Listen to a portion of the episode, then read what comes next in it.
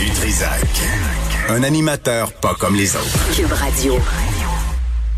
Bon, il y en a qui comprennent euh, pas grand-chose. Samedi dernier, euh, comme euh, l'a dit Alexandre Dubé tantôt, la police a dû intervenir lors d'un rassemblement de 1000 personnes de la communauté assidique à Boisbriand. C'est pas la première fois. je vous rappelle qu'en début d'avril, passé, au début de la pandémie, une manifestation de quelques, environ 200 juifs orthodoxes qui avait eu lieu contre les mesures de confinement. La police avait dû intervenir aussi, ouvrir une enquête, ce qu'on avait dit. Il y a toujours euh, rien eu à cette enquête, pas de conclusion. Alors, euh, comment on fait pour euh, parler à des gens qui pensent que Dieu les protège de tout et qui, de toute évidence, ne semblent pas croire à la science. On a avec nous le secrétaire général de l'Assemblée des évêques catholiques du Québec et membre de la table interreligieuse de concertation, Monseigneur Pierre Murray. Monsieur Murray, bonjour. Bonjour, M. Dustrissac. Ah boy, euh, qu'est-ce qu'on, qu'est-ce qu'on, qui, vous a appelé? Vous êtes intervenu vous dans cette histoire-là? Oui, c'est que samedi matin vers 9 h, j'ai reçu un téléphone d'un collaborateur du docteur Arruda, avec qui on a des, liens par ailleurs, qui souhaitait euh, parler à des responsables de cette communauté parce qu'on là j'apprenais que la veille, le vendredi soir, il y avait eu un rassemblement de 1000 personnes. Alors, on a expliqué que comme ce sont des, Juifs de la stricte observance, il n'y aurait pas moyen de leur parler au téléphone ce jour-là, mais qu'on allait trouver d'autres façons de communiquer avec eux. Parce qu'ils répondent pas au téléphone, ils peuvent pas utiliser un appareil? Oui, c'est ça. C'est eh vrai pour tous les Juifs euh, orthodoxes et ultra-orthodoxes. Alors, euh, par contre, si on se rend chez eux, on va pouvoir parler avec eux. Alors, euh, on a donc discuté avec nous et sur notre table, il y a les, des, membres du Conseil juif assidique du Québec. Alors, euh, on a donc des contacts avec des gens qui, qui sont euh, de, de, de communautés sœurs, si on veut. Et là, on a convenu qu'un des membres de la table, M. Picard, irait sur place à Boisbriand. Il a passé une bonne partie de la journée pour essayer de comprendre ce qui se passait et de dénouer l'impasse. Puis malheureusement, malgré ces interventions, les interventions de la santé publique, il y a eu la tentative d'un autre rassemblement en fin de soirée euh, ou en début de soirée euh, samedi soir.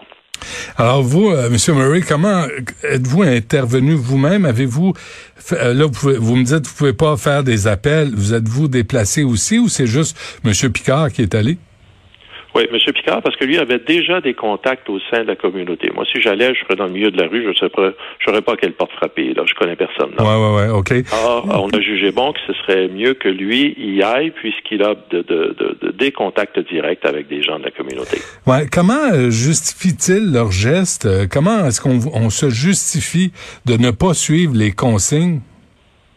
Écoutez, ça, ça demeure la grande question. Ce que moi, je sais, c'est que depuis le déconfinement, les règles étaient suivies là. Euh, même euh, lors du 28 septembre, c'était le Nouvel An juif, c'est comme leur fête de Noël. Ça, ça rassemble beaucoup, beaucoup de personnes et à ma connaissance et à la connaissance des membres de la table, les règles étaient suivies. Donc, maximum de, euh, de 25 personnes à ce moment-là. Mais à cette table interreligieuse de concertation, Monseigneur Murray, je répète ma question, là, comment est-ce qu'on justifie du côté des Juifs assidiques à ne pas respecter les autres membres de la société, ne pas respecter les consignes euh, sanitaires, ne pas respecter ce qu'on impose à tout le monde au Québec, mais pas à eux?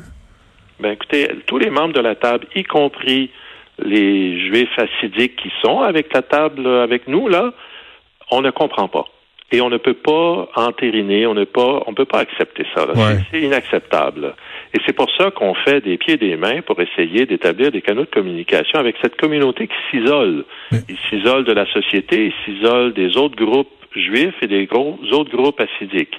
Alors là, on essaie de communiquer avec eux puis de trouver comment d'abord comprendre pourquoi, pourquoi ils ont suivi les règles jusque-là, puis tout d'un coup, ils ne les suivent pas. Ben, excusez-moi, M. Murray, mais ils n'ont pas suivi les règles jusqu'à maintenant. Là. En avril, euh, vous vous souvenez, là, il y en avait eu 4000, là, il y en avait 70 qui avaient contracté le virus parce qu'ils étaient allés à New York, puis on le savait que c'était la première vague de la pandémie. Euh, à Outremont, il y a eu des cas. À Brooklyn, il y a eu des manifestations au début du mois d'octobre parce qu'on veut pas suivre les consignes de mesures sanitaires. C'est comme ils, comprennent, mais ils veulent rien comprendre. Moi, il faut pas mettre tout le monde dans le même bateau, là. Je parle des Juifs assidiques, là, M. Murray. Mais les Juifs assidiques d'Outremont puis de Parc Extension, à ma connaissance, et j'ai beaucoup d'informations, là, il n'y a pas eu d'éclosion liée à des activités dans les lieux de culte. Non, mais il y a eu les, policiers qui ont dû intervenir au mois de mars et avril. Oui, oui, mais là, euh, attention, là, ça c'était pendant que la communauté Toche était en confinement. Il y a eu un incident qui a, qui a lancé cette manifestation de 200 personnes, puis c'est rentré dans l'ordre dans la même journée. Alors, est-ce que c'est acceptable? Non, mais c'est isolé, c'est pas lié, c'est pas lié avec une activité de culte. Samedi passé, vendredi soir passé, c'était lié avec une activité de culte. C'était lié à quoi? À une façon de vivre qui exclut les autres, de ne pas reconnaître que la santé des autres est aussi importante? Je, suis tout d'accord avec vous, là. Mm-hmm. On, le comportement qu'ils ont eu vendredi et samedi est inacceptable et c'est le cas aussi de leurs confrères et consoeurs acidiques de Montréal. Alors, comment on gère ça, M. Murray? Est-ce que vous roulez des yeux à chaque fois qu'on qu'on doit intervenir auprès de la communauté acidique parce qu'on il n'y a pas de dialogue possible, euh, paraît-il? Il y a des dialogues avec les autres communautés acidiques puisqu'ils sont sur notre table. C'est avec sept communautés hier, Toche de Boisbriand, que les, les, rapports sont difficiles. Ils s'isolent de la société, mais ils s'isolent aussi des autres groupes juifs. Alors là, ce qu'on essaie de faire, c'est que on a les contacts qu'on connaît là euh, par mmh. interposé.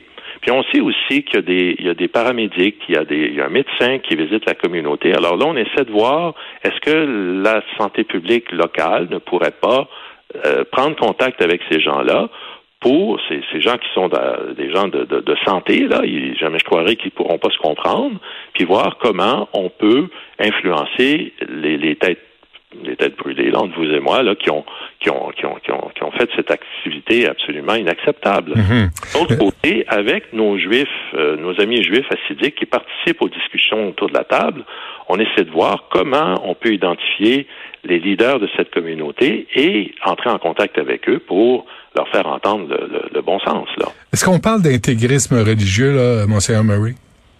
Ben, je pense que oui. Je pense que oui.